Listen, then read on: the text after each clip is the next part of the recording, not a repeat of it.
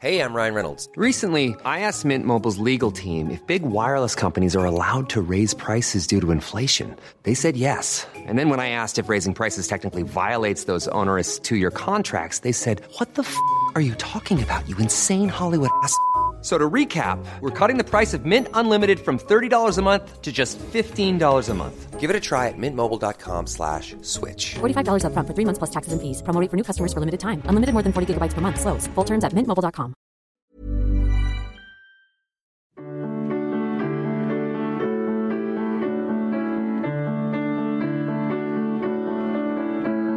Donc, euh, écoutez, c'était un plaisir de débuter ce cycle. Alors, je précise qu'à chaque discours, il y aura un nouvel intervenant. Donc, si l'intervenant de ce soir ne vous convient pas, ce n'est pas un, un motif pour ne pas revenir, puisque la prochaine fois, il y aura d'autres personnes.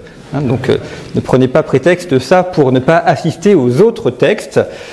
Euh, on va commencer par euh, deux textes qui ne sont pas parmi les, plus connus, euh, qui ont été prononcés en 2004 pour l'anniversaire, la commémoration du débarquement du 6 juin 1944. Euh, Deux textes qui ne sont pas parmi les plus connus. C'est vrai que lorsqu'on parle des textes de Ratzinger, on pense plutôt au discours au Bernardin à Londres ou à Berlin. Mais vous allez voir que ces deux textes sont extrêmement intéressants. Sinon, évidemment, on ne les aurait pas choisis.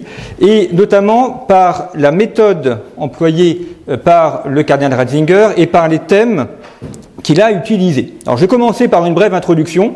Et puis, euh, après, euh, je vais proposer une analyse de ces textes, évidemment en trois parties, puisque sinon, ça ne pourrait pas fonctionner. Alors, quelques mots in- introductifs. Ces, ces textes sont particulièrement intéressant parce que je pense notamment au discours sur la, au cimetière des morts allemands. Et, euh, Ratzinger réussit la prouesse en deux pages de synthétiser toute la pensée politique de l'Église. Vous avez là un, compendium au sens propre en, deux pages euh, parfaitement euh, écrites de la pensée politique de l'Église, de- des rapports entre le droit et la justice, des rapports également entre l'État et la politique. C'est vraiment une, une grande prouesse, d'autant que le genre de discours fait dans un cimetière euh, peut euh, rapidement euh, aboutir à quelques banalités sur les morts et sur la guerre. Et là, comme on va le voir, il s'élève pour des considérations beaucoup plus importantes. Et puis le deuxième discours, c'est une conférence qu'il a donnée à Caen, la même journée, Là aussi, réflexion sur la guerre, sur la paix et sur le sens de ces commémorations, mais comme vous, avez, vous allez le voir ou comme vous l'avez lu, si vous avez lu les textes auparavant, euh, évidemment, ça va bien au-delà de ça. Alors ces deux textes sont importants parce qu'ils s'inscrivent pleinement euh, dans ce qui est convenu d'appeler la doctrine sociale de l'Église. Pour une raison qui m'échappe, euh, quand on parle de doctrine sociale de l'Église, c'est toujours réduit à la partie économie. Généralement, quand on parle de ça, les gens pensent économie, euh, argent, finance.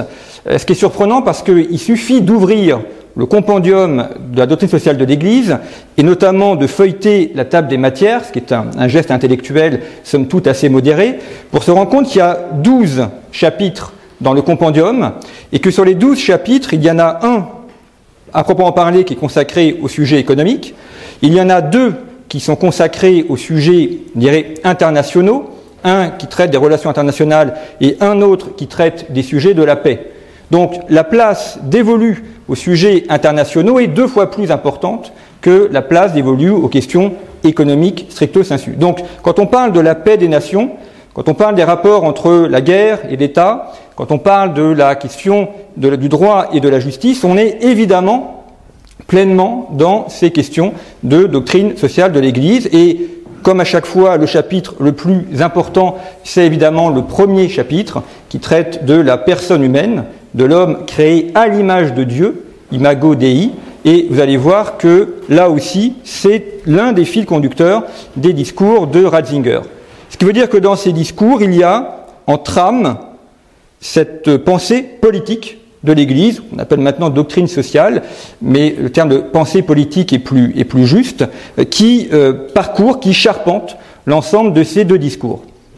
Et ce qui est également intéressant, c'est la méthode du cardinal Ratzinger, qui a, à certains propos est un petit peu le, dernier père apostolique, si je puis dire. hein.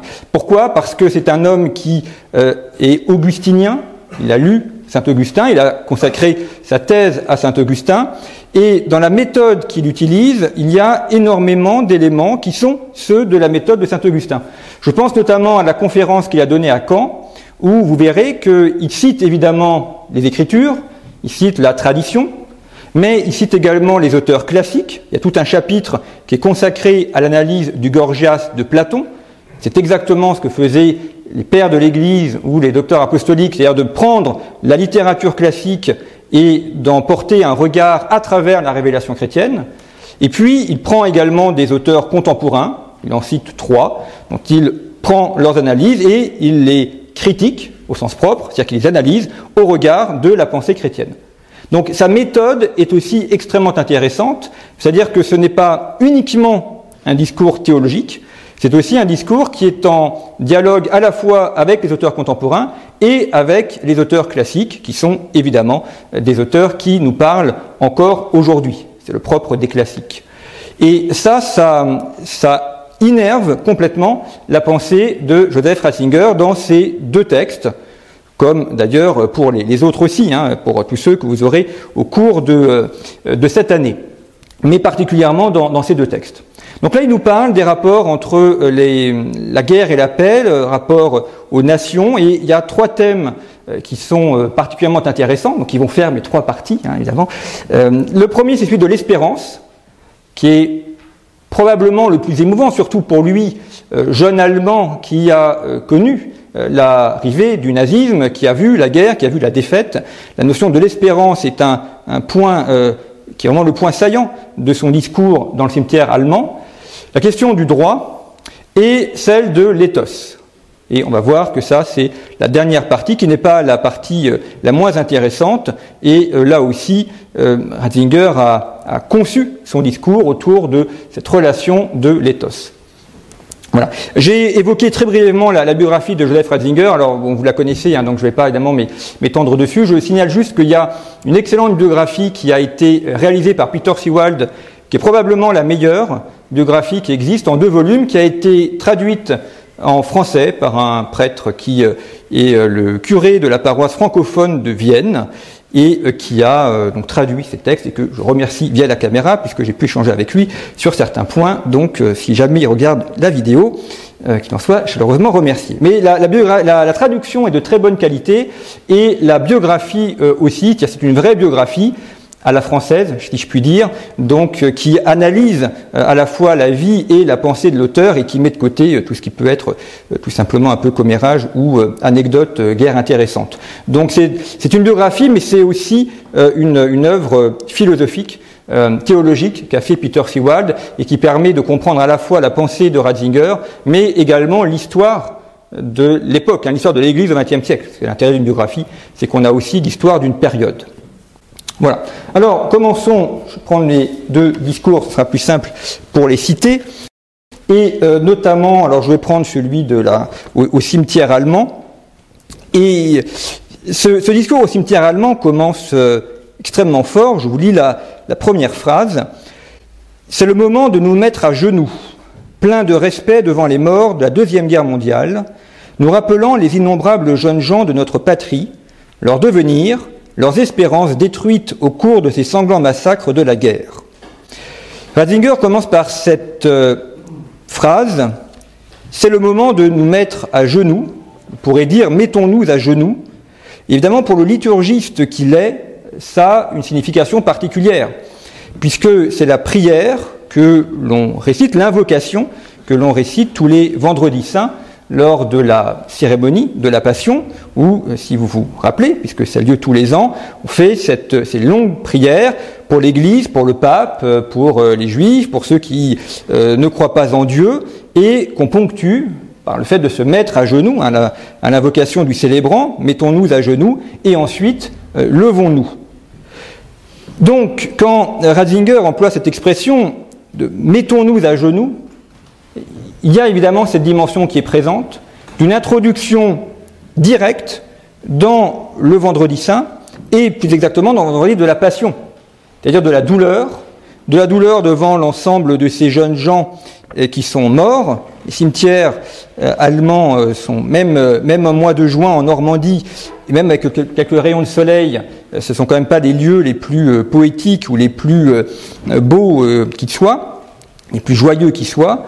Donc il y a ce mystère de la mort, ce mystère de ces jeunes gens qui sont à peine plus âgés que Joseph Ratzinger, puisque lui aussi a fait la guerre. En 1944, il a été mobilisé euh, comme jeune adolescent. Ça pourrait être lui hein, qui soit sous ces, tombes euh, de ce cimetière allemand de Cambre. Donc il nous introduit dans ce mystère de l'humanité qui est celui de la guerre, de la destruction, de la violence, et de savoir si finalement ces Allemands qui sont morts, est-ce qu'ils sont morts pour rien ou est-ce qu'ils sont morts pour quelque chose euh, D'autant qu'ils sont dans le mauvais camp. Ils sont dans le camp de l'Allemagne nazie. Et il y a là effectivement une question, alors qui n'est pas, n'est pas la question des Français, on a d'autres questions, mais en tout cas pour les Allemands, évidemment, de se poser la question de savoir si ces jeunes Allemands qui sont morts en combattant pour le nazisme, est-ce qu'ils peuvent avoir une rédemption possible, sachant qu'ils ont mis euh, leur, euh, leur vie euh, au service d'une idéologie et d'un régime sans justice, comme le dit Joseph Ratzinger, et d'un régime totalitaire. Donc il nous fait rentrer immédiatement dans la passion, dans la mort, en nous rappelant évidemment, et c'est la suite du discours, que l'histoire ne s'arrête pas au vendredi saint. L'histoire ne s'arrête pas à la passion, elle ne s'arrête pas à la mort du Christ. Il y a ce samedi de l'attente, du, tombeau, euh, de la tombeau vide et de la, du manque, enfin du vide du Christ, et puis il y a surtout le dimanche de la résurrection. Et le dimanche de la résurrection, celle de la nouvelle vie, Joseph Ratzinger l'aborde par le sujet de la réconciliation, qui est le deuxième point important de son discours, la réconciliation des peuples européens, il cite notamment euh, ceux qui ont contribué à cette réconciliation. C'était le, grand travail notamment de la réconciliation franco-allemande, dont je vous rappelle qu'elle a été scellée par le général de Gaulle à Reims euh, par une messe qui a été célébrée par euh, l'archevêque de Reims de l'époque, avec le général de Gaulle et Konrad Adenauer. Et évidemment, pour Joseph Ratzinger, c'est un point important, et c'est un autre aspect du discours dans l'espérance, c'est que la réconciliation, ne peut se faire qu'autour du Christ. Et c'est parce qu'on avait des nations chrétiennes qu'elles ont pu dépasser leurs euh, horizons un peu étroitement nationalistes et trouver une réconciliation qui ne soit pas une réconciliation uniquement politique, mais qui est une véritable réconciliation, c'est-à-dire dans le pardon mutuel et une réconciliation dans quelque chose qui rassemble profondément l'ensemble des peuples, à savoir la foi chrétienne. Et un peu plus tard, on verra que Joseph Ratzinger parle des racines chrétiennes de l'Europe. Et on va voir le sens qu'il donne aux racines chrétiennes, qui est un sens beaucoup plus fort euh, qu'un simple euh, discours politique ou un simple, euh, simple slogan politique. Donc il y a d'un côté ces morts allemands et de l'autre cette réconciliation qui est une forme de résurrection. Une résurrection au sens propre, on peut penser évidemment à l'Allemagne qui a été euh, abondamment détruite, à la fois matériellement et, moralement, euh, la France aussi. Donc il y a eu la reconstruction matérielle. Il l'évoque notamment avec le plan Marshall ou avec les efforts qui ont été faits en Allemagne après-guerre pour reconstruire le pays d'un point de vue matériel. Mais il y a surtout la, la reconstruction morale. Et d'ailleurs, il ne peut pas y avoir de reconstruction matérielle s'il n'y a pas auparavant une reconstruction morale. Parce que sinon, c'est le, euh, l'âme même euh, du peuple qui est, qui brisée. J'ai changé il y a une semaine avec un des, une très belle revue euh, de géopolitique en, Italie qui s'appelle l'IMES, et euh, changé avec le, directeur de l'IMES, et je vous parlais de la démographie italienne, qui est assez chancelante. Et il a fait une remarque qui est tout à fait juste, faisant remarquer que les trois pays occidentaux, on pourrait dire au sens large, trois pays qui ont la démographie la plus faible, c'est le Japon, l'Allemagne et l'Italie. C'est-à-dire les trois pays qui sont les trois pays vaincus de la Deuxième Guerre mondiale.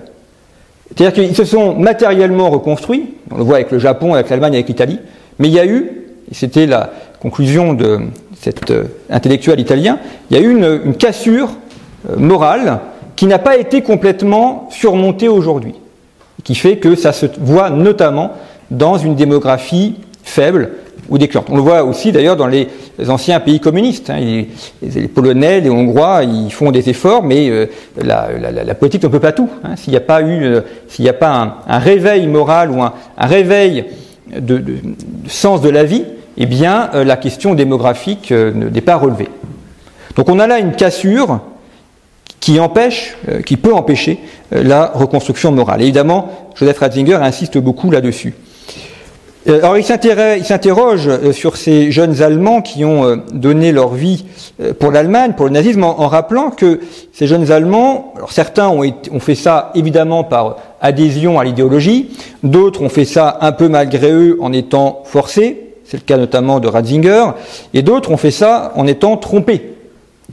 Il a cette phrase qui est très forte en disant euh, leur élan, leur idéal, leur loyauté envers l'État a été instrumentalisé par un régime sans justice.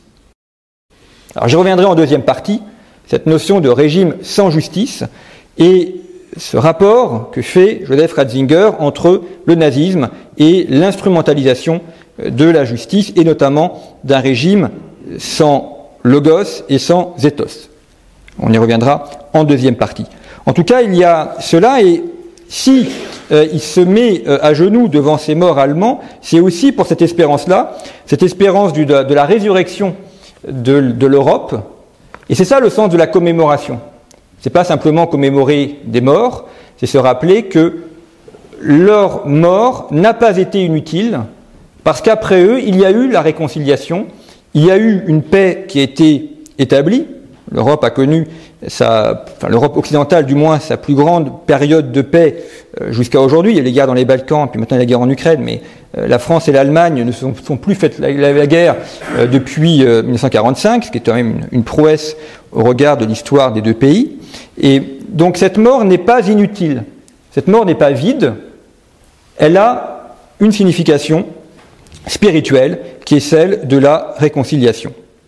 Et donc on voit que si on commence par le passion, par euh, ce, temps de ténèbres, eh bien, on termine par ce temps d'espérance qui est celui de la résurrection. Et il évoque notamment ces, euh, ces, jeunes Allemands qui se présentent devant Dieu à leur mort, comme n'importe quel être humain, et qui se présentent évidemment devant le jugement de Dieu de savoir si euh, peuvent accéder au paradis, si euh, pourront être pardonnés, alors que certains ont pu euh, tuer d'autres personnes, voire adhérer à un régime qui était un régime impie et injuste. Ce qui est une vraie interrogation spirituelle, bien évidemment.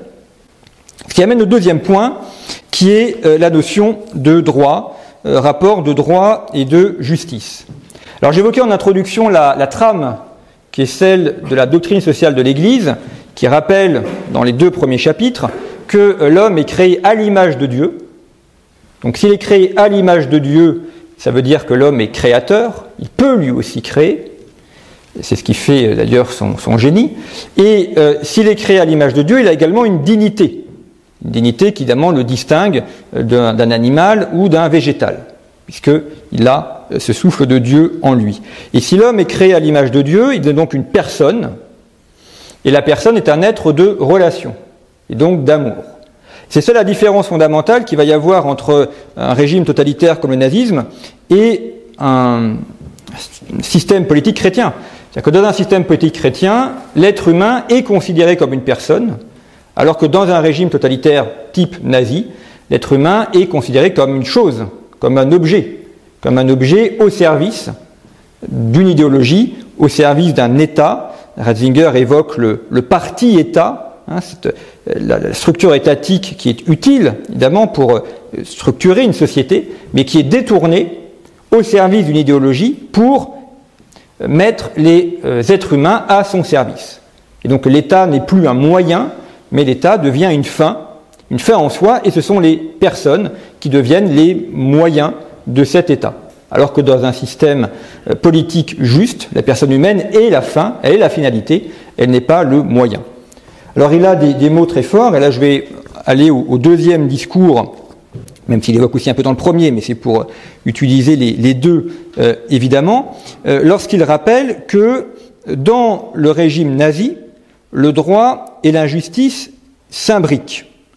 Il y a une imbrication du droit et de l'injustice, c'est-à-dire que le droit est quelque chose de nécessaire, on va y revenir, et le droit est normalement mis au service de la justice. Le droit que Joseph Ratzinger évoque, c'est évidemment la, notion de droit naturel, le droit naturel découlent des dix commandements. Et en fait, l'être humain est là confronté à un choix qui est un choix fondamental, c'est soit les dix commandements, soit le veau d'or. Donc soit un système chrétien, soit un système païen. Le, nazisme est une idéologie euh, profondément et intrinsèquement païenne. Il y a un très beau documentaire, je vous invite à voir si vous voulez comprendre ce qu'est le nazisme, qui est Les dieux du stade de Leni Riefenstahl, alors qui a tout inventé en matière de cinéma, le travelling, la contre-plongée, donc d'un point de vue cinématographique, c'est absolument parfait. Ce n'est pas un film, comme euh, on l'entend parfois, c'est un documentaire, puisqu'elle filme le, congrès du parti nazi du NSDAP à Nuremberg. Et donc elle place ses caméras et comme elle est une femme euh, géniale euh, en matière de maîtrise du cinéma, eh bien de ce congrès du NSDAP, elle en fait euh, un, film documentaire qui prend véritablement le, celui qui le regarde en, haleine et en plus c'est très bien monté. Et il y a deux moments qui sont extrêmement intéressants dans ce film. Le premier, c'est que Riefenstahl filme toujours la foule, donc on voit la foule, et la seule personne que l'on distingue, c'est-à-dire dont on voit le visage, dont on voit l'expression du visage, c'est Hitler. Et par cela, je ne sais pas si c'est volontaire ou pas de sa part, mais enfin, elle a aussi filmé euh, ce que tout le monde voyait, mais elle ne filme jamais les visages des SA ou des SS qui sont présents. Elle montre bien que la personne humaine a disparu. Elle a disparu et la seule personne que l'on voit, c'est celui qui conduit ces foules. Et puis il y a un autre moment qui est euh, extrêmement fort et qui permet de comprendre l'essence du régime nazi, euh, c'est une, procession au Saint-Sacrement qui a lieu au sens propre. Hein. on a l'impression d'être à la fête Dieu. Euh, donc il y a des, SA qui portent une sorte de, enfin, qui, donc un, dessus une sorte de, Saint-Sacrement avec des étoiles, des rayons. mais à la place de l'hostie, c'est une croix gammée. Et là, c'est pas innocent, évidemment, quand Albert Speer a, c'est lui qui a chorégraphié le, euh, ce, ce, congrès, euh, il, a, il s'est probablement inspiré de ce qu'il a vu, lui, euh, étant enfant, euh, dans les rues allemandes, lorsqu'il y avait les processions au Saint-Sacrement. Il a repris, c'est vraiment un copier-coller de ces processions, mais il a remplacé l'hostie par la croix gammée. Et c'est extrêmement puissant parce que ça montre bien la logique profondément païenne du régime nazi. C'est ce que Raymond Aron appelait une religion politique.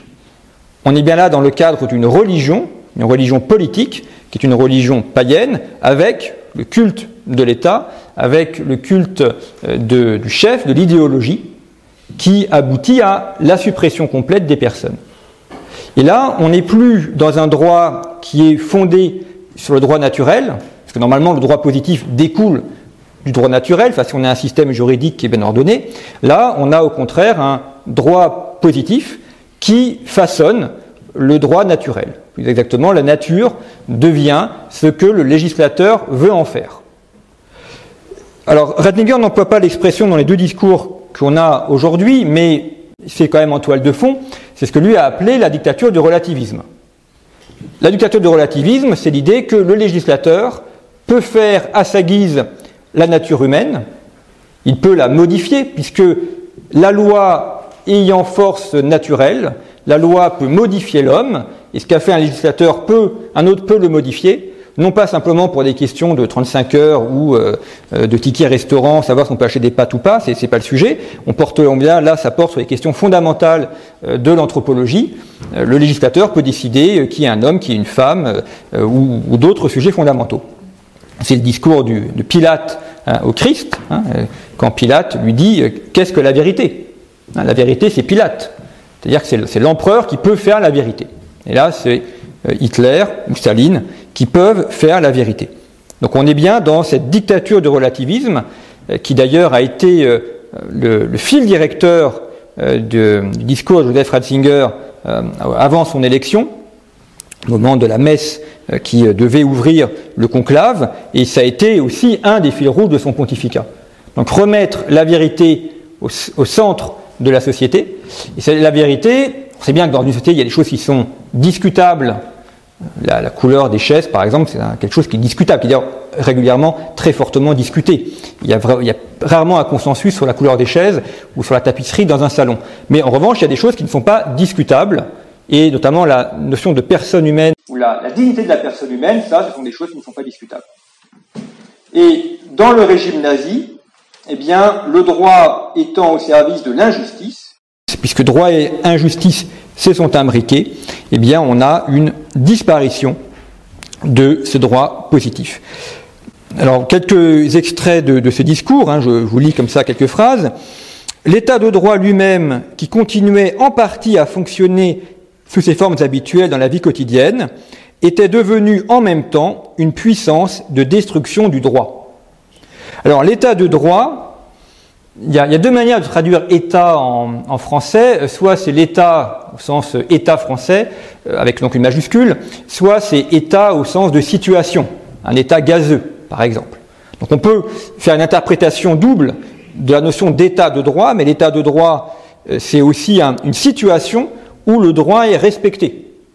Alors ça aboutit à un État qui respecte le droit, il y a une administration qui respecte le droit, mais c'est aussi un État où le droit est respecté. Et, là, au contraire, la puissance étatique est devenue un instrument au service de la destruction du droit, donc avec le règne de l'injustice, et avec, nous dit Ratzinger, la, la perversion des ordonnances qui, au lieu de servir la justice, se sont mis à produire l'iniquité. À un moment donné, Joseph Ratzinger euh, explique que la, la, paix est la source est, est permise par le, respect du droit. Ça, c'est une citation euh, d'Isaïe, Opus Justitiae Pax. La paix est l'œuvre de la justice. Et la paix est l'œuvre de la justice, c'est la devise de Pie XII. Or, Joseph Ratzinger a eu beaucoup d'admiration pour Pie XII. Il a fait un très beau discours sur Pie XII en expliquant que c'était le, pape de sa jeunesse et qu'il avait une grande admiration pour lui. Et Pie XII, lorsqu'il est devenu pape, a donc choisi cet extrait d'Isaïe comme devise, Opus Justitiae Pax, la, la, paix est l'œuvre de la justice, d'abord parce qu'il savait qu'il aurait affronté une guerre qui allait être terrible, mais aussi parce qu'il a compris que la paix, c'est la paix des armes, donc c'est la fin des conflits, mais ça va au-delà de ça. La paix, c'est aussi la paix des cœurs, c'est aussi la paix des peuples, et c'est aussi une paix qui soit une paix de justice. Il y a différents types de conflits. Il peut avoir des conflits armés, on peut avoir des guerres économiques, on peut avoir des conflits sociaux, on peut avoir des conflits dans la famille, et ce sont l'ensemble de ces conflits qui se règlent par la justice. La paix doit permettre ça, l'établissement de la justice. Ratzinger évoque au sujet du nazisme la domination du mensonge. Il parle du régime de la peur. Alors, on n'a pas forcément connu ça, donc euh, on ne se rend pas compte de ce que ça a pu représenter, mais lui l'a connu. Son père qui doit euh, être prudent euh, lorsqu'il parle, parce que il est, sa famille, Ratzinger, est une famille anti-nazie, parce qu'il voit des prêtres ou des amis qui sont arrêtés et déportés. Donc il y a ce régime de la peur, et il a cette expression qui est trop, très forte, où il parle du masque du mensonge. Pareil masque servait à se protéger soi-même, mais contribuait d'autre part à renforcer le pouvoir du mal. Ça, c'est quelque chose qui est absolument terrible. J'en parlais avec un, ami russe qui a vécu à l'époque soviétique. Il me disait, en fait, quand le, quand le régime soviétique s'est effondré, je me suis rendu compte que dans ma famille, tout le monde était anticommuniste. Mais personne n'avait osé le dire. Parce qu'on ne savait pas si le voisin, l'oncle, l'ami n'était pas un agent du KGB qui n'allait pas nous dénoncer. Donc on prend le masque du mensonge pour se protéger, et protéger sa famille, mais ce faisant, on contribue à maintenir un régime injuste. Et c'est ce paradoxe terrible que, que mentionne Rasinger, le masque du mensonge, c'est aussi le masque qui, cache le visage. Il y a une euh, très belle euh, analogie à faire. Dans, la Bible, le, visage est omniprésent. Dieu, pardon, Moïse peut regarder Dieu face à face. Véronique essuie le visage du Christ, et le visage du Christ se met sur le voile. Le christianisme est la foi du visage. C'est pour ça que les peintres chrétiens peignent des visages. Et autant de piétas et autant de tableaux du Christ, autant de visages. Le visage est vraiment le symbole, le signe de la personne humaine. Un régime qui nie la personne humaine commence par supprimer le visage, par nier l'existence même du visage. Alors ça se voit dans l'art. Évoqué Lini Riefenstahl, on a des, euh, personnes qui sont euh, toutes les mêmes, et on le voit aussi, et là c'est un de mes sujets d'étude depuis de nombreuses années, à travers le masque. Euh, le masque est porté dans les, rites vaudous, par exemple, ou dans les, les religions euh, euh, bouddhistes, notamment en Thaïlande. On, on, a le masque partout. Et le masque supprime le visage, donc il supprime la personne humaine. Alors que dans le christianisme, justement, il n'y a pas de masque, parce qu'on a un visage. Et ce visage exprime quelque chose. On sait bien que c'est difficile de mentir, parce qu'on peut mentir en mots, mais le visage, les yeux trahissent le mensonge. Donc revêtir le masque du mensonge, c'est supprimer son visage, et donc, c'est supprimer sa personnalité, c'est supprimer une part de son humanité.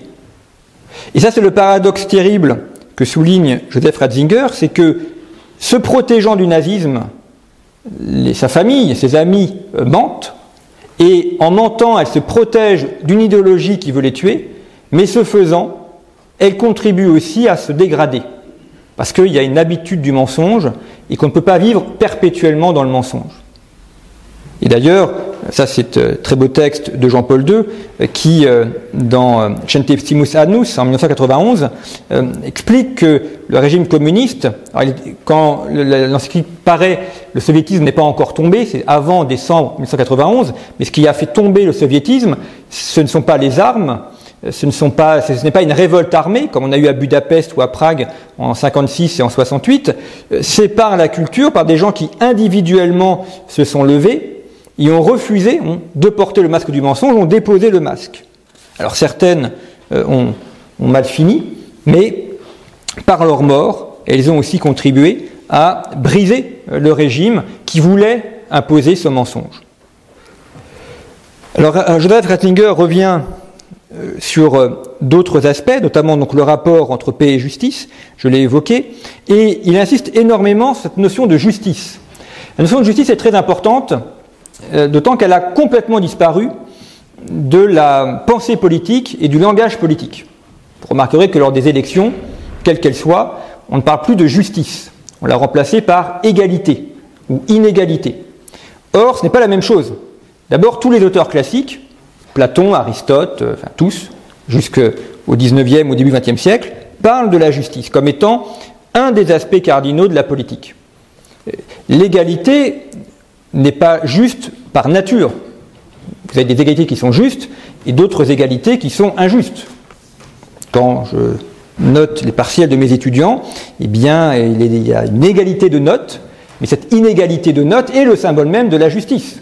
D'ailleurs, ils s'en rendent bien compte et ils sont ravis, évidemment, qu'il y ait cette inégalité pour que justice soit rendue. Et là, on a une confusion, parce qu'effectivement, l'égalité, est, une notion ambiguë. Alors il y a une égalité juridique, évidemment, les êtres humains sont euh, égaux en droit, et le droit doit s'appliquer pour tout le monde, mais il n'y a pas égalité de talent, il n'y a pas euh, égalité de taille, il n'y a pas égalité de, vertu. Et la, promotion de l'égalité ou de l'égalitarisme en vient à, à, détruire la personne humaine elle-même. Et donc Ratzinger insiste bien sur cette notion de justice qui est l'élément principal de la politique, même si aujourd'hui euh, cette notion de justice a tendance à disparaître. alors, il évoque la guerre, il évoque notamment la guerre juste. Euh, ce faisant, doit penser à son maître Saint Augustin, qui a été euh, un des, premiers grands auteurs chrétiens à, définir ce qu'était la guerre juste. Et notamment, il a cette très belle phrase où il dit ceci. Donc, il parle du caractère insoutenable d'un pacifisme absolu. Pourquoi? Parce que justement, commémorant le débarquement le 6 juin 1944, c'est par la guerre et par le sacrifice de jeunes soldats qu'on a pu abattre un régime impie qui euh, s'imposait aux âmes lui-même par la violence. Donc là, c'est cette notion de guerre juste, une notion évidemment complexe et euh, parfois difficile à définir et à entendre, notamment dans la proportionnalité des moyens, mais en tout cas, là, il y a une guerre qui permet de rétablir la justice. Donc, une force qui vient combattre la violence. C'est-à-dire que la guerre injuste, c'est l'usage de la violence, la guerre juste, c'est l'usage de la force. Alors c'est vrai que la frontière entre les deux est parfois ténue et difficile, mais il n'empêche que là, c'est par ce biais-là qu'on a pu renverser ce régime. Il y a donc cet usage de la guerre juste pour établir le droit, pour établir la justice au sein, de l'Europe et au sein des nations. J'avance un petit peu parce que l'heure tourne, même si on pourrait y passer la nuit, mais enfin, ce n'est pas l'objet de, ce cycle, donc je vais essayer de me tenir à l'horaire qui m'a été fixé pour arriver au troisième point, qui est la notion du logos. Alors qu'évidemment découle des deux premiers. Il y a une, articulation logique, euh, évidemment, chez le canal Ratzinger.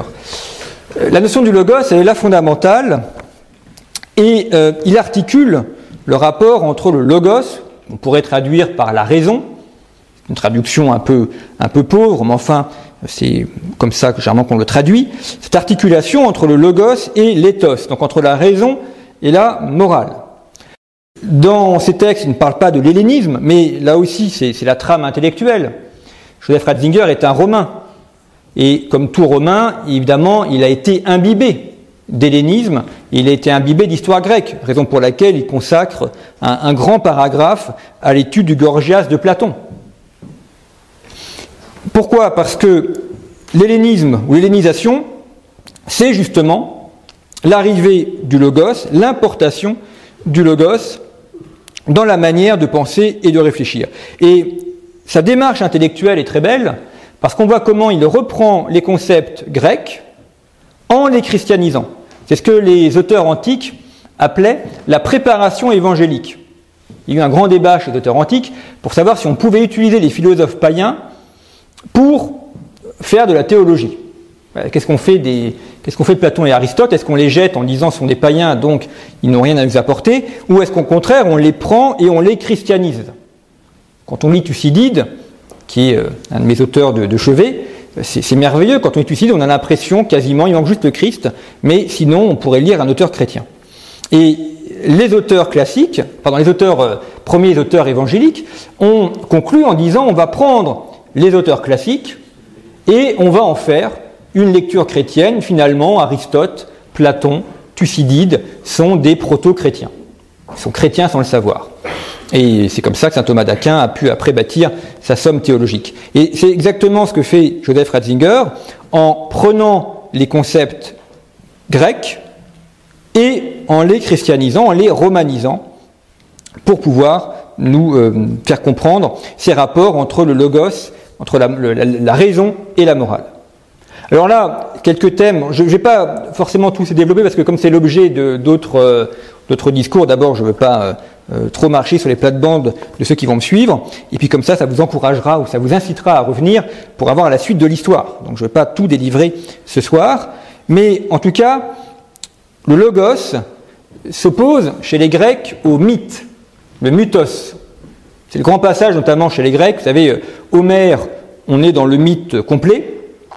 Après, on a Hérodote. Alors c'est un mélange de mythos et de logos dans les histoires d'Hérodote, quand il parle des guerres médiques, c'est parfaitement historique. Et puis dès qu'il commence à parler de l'Inde, euh, là on a des êtres des créatures un peu bizarres avec euh, un corps d'homme et puis euh, des pattes de chèvre. Bon, ça, ça n'a pas vraiment existé. Donc là, on est plus dans le mythe. Et puis Thucydide, on est dans le logos chimiquement pur, à tel point qu'il n'y a même plus d'intervention divine.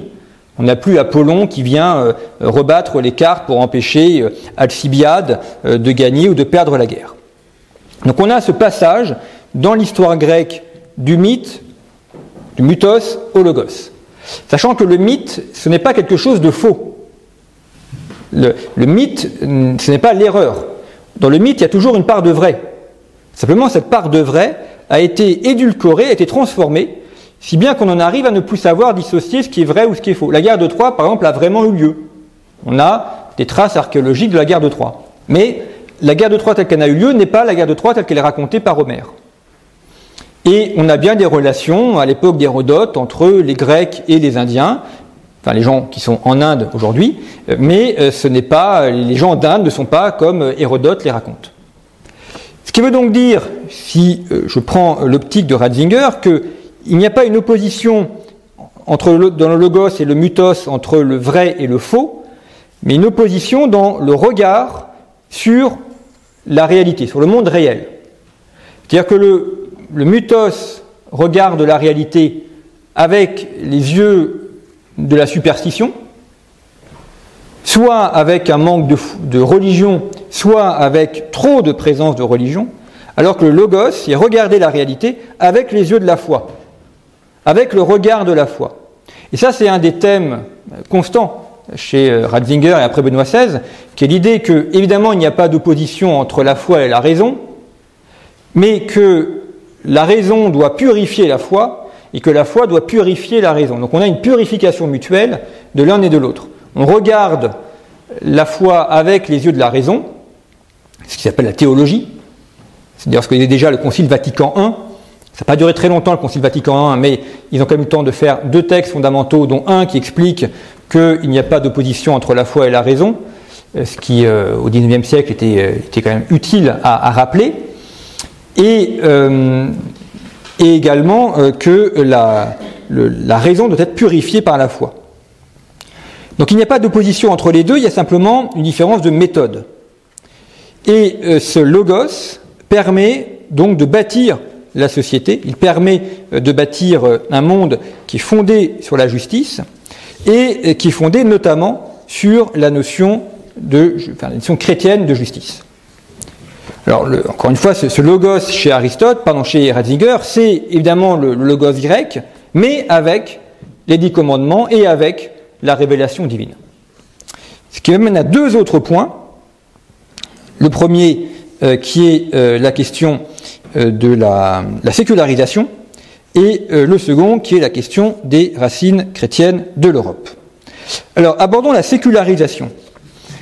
Euh, là aussi, euh, Joseph Ratzinger nous donne quelques pistes et quelques manières d'aborder le problème. Dans les années 1970, c'était un, concept qui était extrêmement à la mode.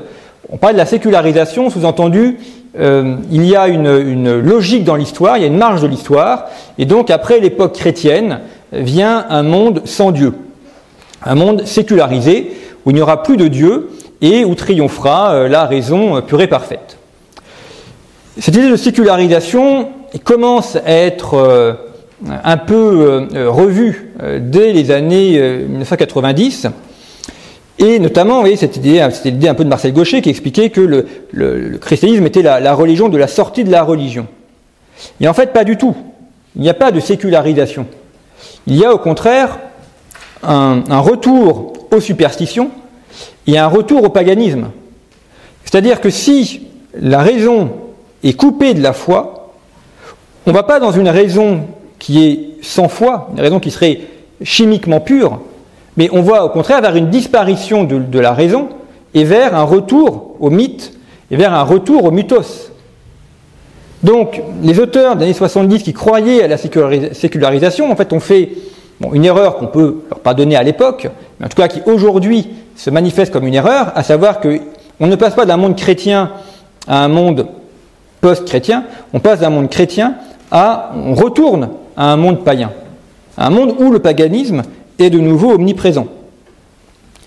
Et euh, notamment, c'est le, le, grand sujet euh, qu'évoque Joseph Ratzinger sur le fait que quand on retire le, droit naturel, quand on retire les dix commandements qui fondent le droit dans une société, eh bien, on a ces manifestations, par exemple, de régimes totalitaires comme le nazisme et le communisme, qui sont des régimes païens, qui sont des religions politiques, et aujourd'hui, euh, on le voit avec euh, des, éclosions euh, de, religiosité tout à fait bizarres, mais qui prennent un pas de, plus en plus important. D'ailleurs, là, Ratzinger ne le fait que, que survoler, notamment dans, les discours au, cimetière, quand il parle la, du purgatoire, quand il parle du paradis. Mais évidemment, la grande question qui est posée, c'est celle de la de l'âme après sa mort, et donc du jugement dernier. Et Joseph Ratzinger, il consacre un, grand paragraphe dans le Gorgias.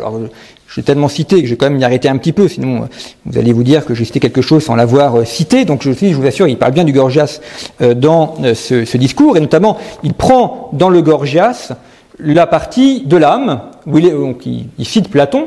Euh, Platon explique qu'après la mort, les, âmes euh, vont vers hum, un, un être créateur et que cet être créateur les voit telles qu'elles sont. Donc celles qui ont caché euh, leurs fautes, celles qui ont caché euh, leurs péchés, c'est pas le terme qu'emploie Platon, mais enfin c'est le terme que nous on peut employer. Et eh bien là, le, ce, ce, cet ordre créateur les voit telles qu'elles sont, sans possibilité de se cacher. Et donc Joseph Ratzinger explique bien que c'est là la vision de l'eschatologie, et qu'évidemment on pourra faire une lecture chrétienne d'une eschatologie chrétienne. Mais en fait, c'est le vrai sujet. C'est la question de, du logos et la question de la mort et la question de ce qui vient après la mort. Ces jeunes Allemands qui ont porté l'uniforme de la Wehrmacht et pour d'autres celui de la SS, qu'est-ce qu'ils deviennent après leur mort? Est-ce est-ce qu'il n'y a rien? Est-ce qu'ils vont en enfer? Est-ce qu'ils vont au purgatoire? Est-ce qu'ils peuvent accéder au paradis? C'est une vraie question peut-être pour eux, si cela sont posés avant de mourir, et probablement pour leurs proches ou pour euh, ceux qui leur, leurs enfants ou leurs épouses euh, qui ont pu euh, vivre après eux. Et, c'est effectivement le sujet important, hein, ce rapport à l'eschatologie et ce rapport de la, la vie hein, après la mort. Est-ce que la vie se poursuit autrement ou est-ce que la vie se détruit? Et ce faisant, Ratzinger applique ce concept également aux nations. Alors je reviens au compendium de la doctrine sociale de l'Église.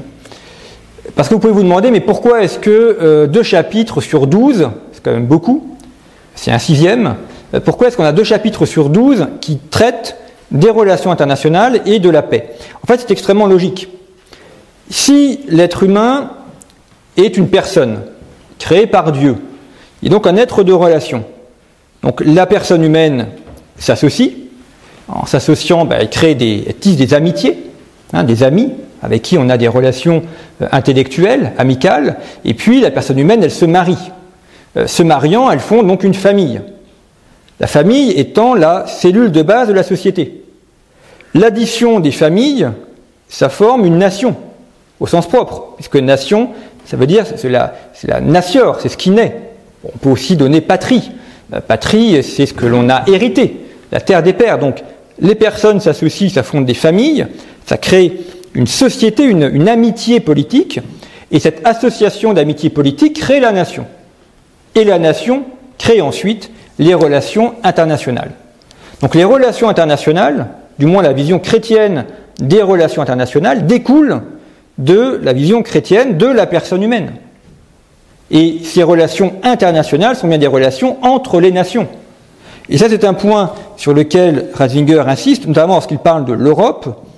Alors, il y a plusieurs manières d'entendre l'Europe. Il y a bien de l'Europe et pas forcément de l'Union européenne, c'est un autre sujet, mais lui l'aborde sous l'angle eschatologique de la réconciliation des nations entre elles. Et cette réconciliation, elle a été faite par des personnes.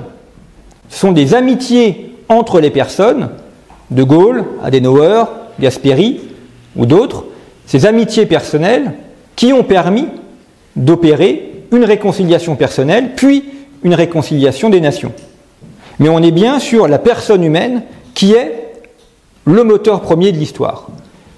C'est la personne qui fait l'histoire. Ce ne sont pas les, grandes structures, ce ne sont pas les grands systèmes. Et cette personne humaine qui est le moteur de l'histoire, eh bien, si elle est irriguée par le christianisme, elle va contribuer à édifier un monde chrétien.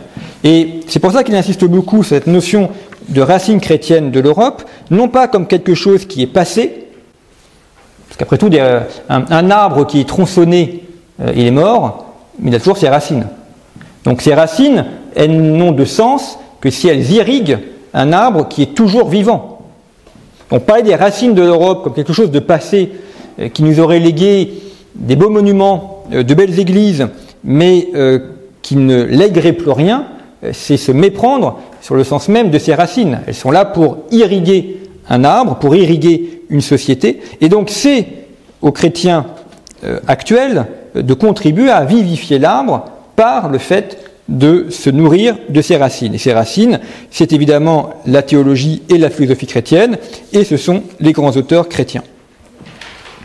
Alors voilà ce que nous dit euh, Joseph Ratzinger. Il parle notamment de la variété des nations entre elles, qui sont unies au sein d'une alliance européenne, mais euh, qui conservent euh, leur variété et qui conservent euh, leur culture propre.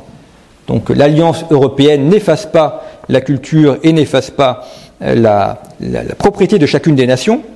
et ces nations qui prennent les sources de la morale, ce sera mon dernier, mon dernier point, comme ça on pourra avoir quelques échanges, ces racines qui prennent les sources de la morale, enfin, qui prennent euh, la morale dans les sources chrétiennes. C'est pour ça qu'il allie le, logos à l'éthos, à l'éthique. Soit l'éthique émane du Christ, pour dire les choses simplement, soit elle émane du Christ, des dix commandements, donc de Dieu et du droit naturel, soit elles émanent d'autre chose, mais là, ça aboutit évidemment aux drames humains qui ont été les drames du XXe siècle. Et euh, c'est notamment ce qu'il nous dit là. Euh, quand, la raison se saisit des racines de la vie, étant toujours davantage à ne, voir, à ne plus voir dans l'homme un don du Créateur, mais à en faire un produit. L'homme est fait, et ce qu'on peut faire, on peut aussi le détruire. La dignité humaine disparaît. Si l'homme est un produit, un produit que l'on peut faire, eh bien on peut aussi le détruire, et donc cette destruction eh bien, fait disparaître la nature humaine elle-même. Ça c'est le rôle de la foi, que de rappeler à la raison que l'être humain ne se déconstruit pas. Il prend euh, Jacques Derrida, qui est le fondateur du wokisme. Euh, les Français, enfin, comme il y a quelques Belges dans la salle et quelques Chiliens, donc soyons quand même fiers d'être français, parce qu'on a quand même, sommes à l'origine du wokisme et de toutes les idéologies qui ont causé des, drames euh, au XXe siècle, donc c'est quand même une, grande fierté euh, intellectuelle. Hein. Nous sommes quand même le pays qui a accueilli Pol Pot et Ho Chi Minh. Mais heureusement hein, qu'il y a euh, la raison et, et, la foi pour purifier ça et euh, pour euh, contribuer à, à, à relier l'homme à des racines qui soient profondes. Donc c'est en cela qu'il faut évidemment entendre le rapport entre la raison et la foi et bannir la notion de subjectivité, ce qu'il dit à peu près à la, à la fin du discours. Euh, il parle du domaine de la subjectivité, le domaine de la subjectivité qui ouvre les portes aux forces de destruction. Si on donne dans la subjectivité, donc il parle de la subjectivité, c'est cette dictature de relativisme qui effectivement aboutit à la destruction de l'homme. Au contraire, la raison, elle, a des forces créatrices, il a, des forces qui permettent le respect de la dignité humaine. Alors, brièvement, en conclusion, comme ça on termine à peu près dans les temps, donc euh, tout ira bien. Euh, ce, discours, je trouve, est, très beau. D'abord, c'est pas le plus connu. Euh, je ne sais pas si vous l'aviez connu euh, avant ou si vous l'avez lu avant, mais ce que je trouve extrêmement beau, d'abord de voir la, concision euh, du discours, au cimetière, ça fait deux pages, et puis la conférence, enfin, ça fait douze pages, mais imprimé euh, de manière un peu large, donc en fait, c'est un peu plus court. Donc on a une très grande concision et une très grande densité. C'est vraiment un genre de discours qu'il faut quand même lire plusieurs fois, qu'il faut ruminer.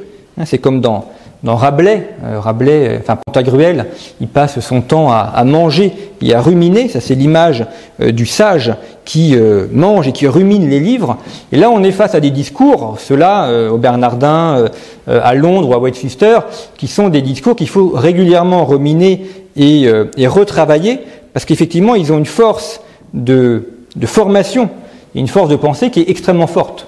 Et puis, on voit qu'il y a quand même des thèmes qui sont des thèmes structurants dans la vie de Joseph Ratzinger, notamment le rapport entre foi et raison, hein, la, la, corrélation qu'il y a entre les deux, l'importance de la vérité, une vérité ancrée dans le Christ, et puis euh, surtout un très grand amour, c'est je trouve extrêmement touchant, notamment dans le discours euh, au cimetière, euh, quand il parle de ces jeunes Allemands, on voit une très grande sensibilité avec beaucoup de pudeur et euh, avec, euh, avec, de la retenue, mais une très grande sensibilité à l'égard de ces jeunes hommes euh, qui sont morts pendant cette guerre, une très grande pudeur et surtout une très grande espérance. Alors j'ai commencé par là, mais c'est quand même ce qui se dégage, je trouve, le plus de ces discours et même de la vie de Benoît XVI de manière générale, pour quelqu'un qui a vu ses parents mourir assez jeunes, qui a connu la, la guerre, qui a vu aussi une église brinque-ballée, au cours de ces neuf décennies, il a toujours gardé une très, très profonde espérance et, qui est là aussi une des trames de l'ensemble de ses discours. Une espérance qui, évidemment, est enracinée dans le Christ une espérance qui est fondée sur le Christ.